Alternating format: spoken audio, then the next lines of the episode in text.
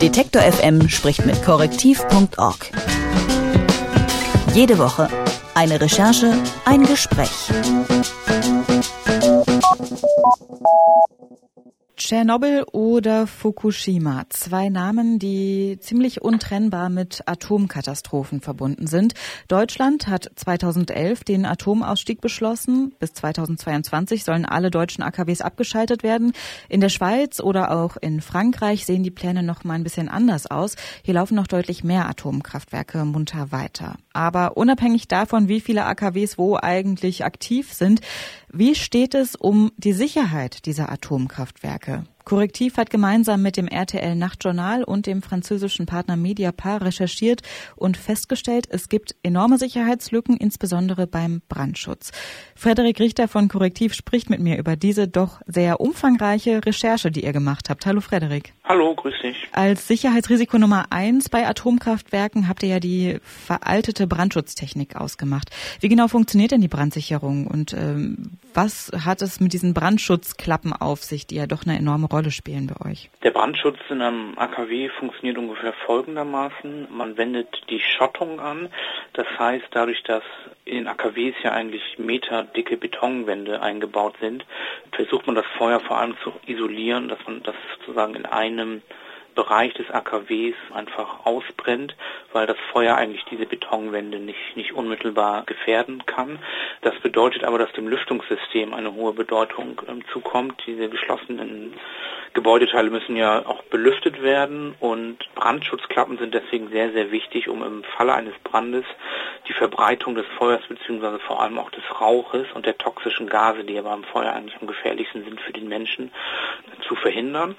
Und da haben wir eigentlich festgestellt, dass die Brandschutzklappen in deutschen AKWs überwiegend, also zu über 99 Prozent, noch nie ausgetauscht worden sind.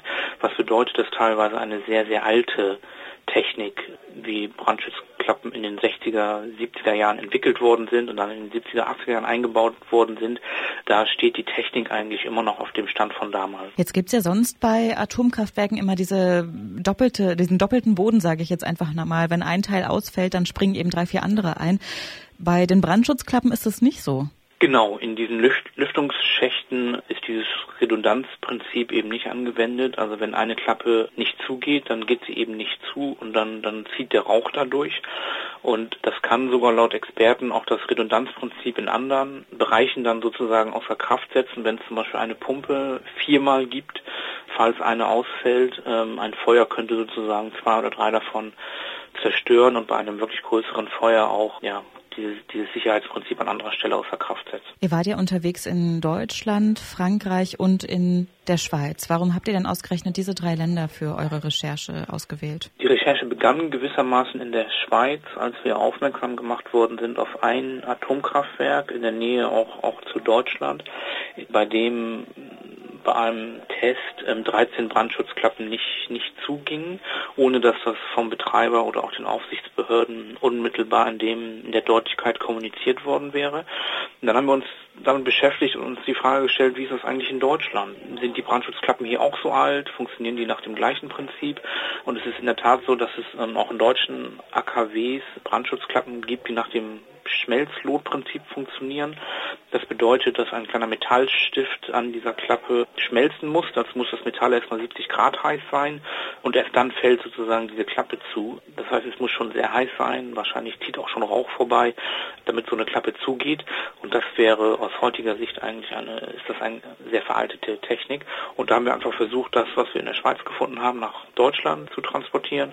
Gleichzeitig haben wir Unterlagen gefunden aus dem französischen Stromkonzern Konzern EDF und haben uns dann an unseren Partner dort Mediapar gewandt, mit denen wir auch schon andere Recherchen gemacht haben, um das dann sozusagen zusammen zu recherchieren. Und ich glaube, es ist auch eigentlich eine europäische Frage, weil mal angenommen, es kommt zum Beispiel in Frankreich zu einem sehr, sehr schweren Atomunfall, dann wäre ja ganz Europa auch betroffen. Ihr sprecht ja davon, dass die Betreiber bei der Kontrolle dieser Grenzwerte zum Beispiel ein großes Mitspracherecht haben und damit eben auch durchkommen. Wie kann das denn sein? Also bei diesen Grenzwerten geht es um Belastungsgrenzen für die Bauteile, die in einem AKW verbaut sind. Ähm, als man die Anlagen entwickelt und gebaut hat, hat man sozusagen geschätzt, ähm, wie lange Teile halten. Ja, es gibt ja Teile zum Beispiel im Kühlkreislauf, die großen Hitzeschwankungen unterlegen sind, ähm, ausgesetzt sind. Das heißt, es gibt Verschleiß. Und man hat sozusagen festgelegt, zum Beispiel in Frankreich, das und das Rohr darf 100 Mal einer Temperaturschwankung von ähm, 30 Grad ausgesetzt sein. Aber während der Laufzeit, also sozusagen, als sich dann dieser Wert den 100 näherte, hat man dann das verlängert. Ja, also man hat ähm, gesagt, nee, das Teil hält doch noch länger. Das ist nicht illegal, weil die Aufsichtsbehörden das absegnen sozusagen und sagen, ja, das war damals zu konservativ geschätzt, dem, diesem Bauteil können wir sozusagen noch mehr Raum geben, es noch ein bisschen länger drin lassen. Unser Fazit war so ein bisschen, dass letztlich die Betreiber im Großen und Ganzen selber einstufen können, ähm, was sicher ist und was nicht und die Behörden das dann im Wesentlichen ähm, einfach nur abnicken. Aber alles im Rahmen der Legalität quasi. Gibt es da denn von politischer Seite irgendwie Druck, der auf die Betreiber ausgeübt wird? Ich glaube in Deutschland nur noch sehr wenig. Die, du hast es eingangs gesagt, sieben Atomkraftwerke laufen noch einige Jahre. Man muss natürlich im Hinterkopf behalten, dass wenn so ein Atomkraftwerk einmal abgeschaltet ist, dass die Brennstäbe noch etwa vier Jahre da drin sind und dass sozusagen bis so ein Atomkraftwerk zurückgebaut ist, das sind Baustellen, die gibt es dann 15, vielleicht sogar 20 Jahre. Ich denke, da geht es jetzt in Deutschland vor allem nur noch um die Kosten. Wer hat die Kosten dieses Rückbaus ähm, zu tragen? Das bedeutet ja auch, dass man in Deutschland irgendwie doch erhebliche Sicherheitsrisikos sehen kann, wenn sich es eben gar nicht mehr rentiert, quasi äh, Dinge auszutauschen. Ihr habt dazu die einzelnen Ministerien befragt. Wie haben die denn auf eure Anfragen reagiert? Unterschiedlich. Einige Ministerien, zum Beispiel das Umweltministerium in Baden-Württemberg, waren sehr hilfreich und sie haben eigentlich alles uns geschickt, wonach wir gefragt haben. Es kann auch daran liegen, dass es ja ein von den Grünen auch geführtes Ministerium ist. In Bayern haben wir quasi gar keine Antworten bekommen. Wir hatten halt immer wieder gezielt gefragt, wie viele Brandschutzklappen gibt es in den Atomkraftwerken welche Technik ist das? Welche Modelle sind das? Sind die schon mal äh, ausgetauscht worden? Wie oft werden die geprüft? Und auf all das gab es in Bayern keine Antwort. Jetzt sind ja, ich würde sagen, ein erheblicher Teil eurer Recherche die beiden Whistleblower, die ihr befragt hat.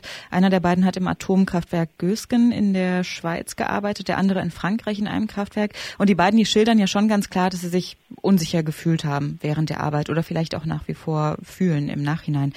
Wie sehr ist denn dieses Empfinden Thema unter Mitarbeitern in den Kraftwerken? Könnt ihr dazu was sagen? Das ist für mich schwer einzuschätzen. Es ist in der Tat so, dass wir auch in Deutschland zu Atomkraftwerken gefahren sind, dort vor Ort recherchiert haben, sozusagen mit der Bevölkerung und auch quasi mit der Belegschaft gesprochen haben. Und viele haben eigentlich gesagt, nein, wir fühlen uns da sicher. Die Betreiber achten darauf, dass genug in die Sicherheit investiert wird, dass das ausreichend gewartet wird so dass man, ähm, also die Informationen, die wir von diesen beiden Whistleblowern bekommen haben, die sind schon sehr eindrücklich und wichtig. Ich glaube, es ist wichtig, dass sie veröffentlicht sind. Aber es gibt sozusagen auch viele andere Stimmen. Ich glaube, man darf auch den Franzö nicht zu schnell den französischen Atomsektor mit der deutschen Industrie vergleichen und dass der französische Atomsektor auch wirtschaftlich einfach große Probleme hat und da eigentlich noch viele Investitionen getätigt werden müssten und sich das Land eigentlich auch darüber Gedanken macht, dadurch, dass es ja sehr, sehr abhängig ist von der, von der Atomkraft noch, wie es eigentlich diesen Ausstieg da bewältigen will. Und da kommen auf Frankreich noch viel, viel größere Fragen zu als zum Beispiel auf Deutschland. Ich denke, da sollte man auch die Relationen nicht, nicht aus den Augen verlieren. Korrektiv hat zusammen mit dem RTL Nachtjournal und dem französischen Partner Mediapar intensiv zu Brandschutz in Atomkraftwerken in der Schweiz, in Deutschland und in Frankreich eben recherchiert. Und Frederik Richter von korrektiv.org hat mit mir über diese Recherche gesprochen. Vielen Dank, Frederik. Vielen Dank euch. Detektor FM spricht mit korrektiv.org. Jede Woche eine Recherche, ein Gespräch.